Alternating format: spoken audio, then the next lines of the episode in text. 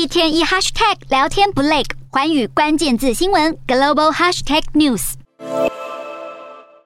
经过来回协商，白宫终于在十四号宣布，拜登将在七月十三号到十六号走访以色列、巴勒斯坦、约旦河西岸以及沙地阿拉伯，终结外界好几个星期以来的揣测。白宫发言人尚皮耶发表声明，拜登访中东行程第一站是以色列，将会晤以国领导人，讨论安全、经济以及区域整合议题。接着，拜登将走访约旦河西岸与巴勒斯坦当局会面，重申美国对两国方案的强烈支持。第三站也是最后一站，拜登将访问沙乌地阿拉伯，与国王穆罕默德以及王储沙尔曼会面，试图化解两国尴尬关系。拜登竞选总统期间曾经表示，二零一八年沙国异议人士哈绍吉遭杀害肢解案，导致沙国成为贱民国家。拜登政府公布的美国情报机构调查结果认定沙尔曼幕后策划杀害哈绍吉行动，而拜登这样的重话批评也导致他上任后两国关系降到冰点。但在乌俄战争导致油价飙涨，伊朗积极推动核计划和沙国有意向北京靠拢之际，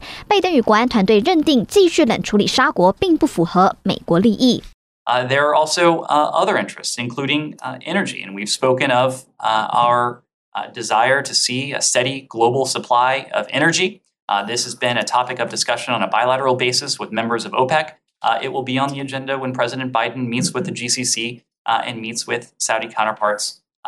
in Saudi Arabia next month as well. 白宫证实，能源安全将是拜登在沙国的一项讨论主题，但官员强调，这一趟中东行有更广泛外交目标。这将是拜登上任以来首度访问中东，除了分别与当地领导人见面，还将出席在沙国举行的波斯湾合作理事会高峰会。不管结果如何，拜登与穆罕默德会面将标志着争议性政策大转弯。另外，沙国驻美大使馆发表声明表示，拜登的出访将开启两国伙伴关系的新页，并表示将与美国携手促进世界和平、繁荣及稳定。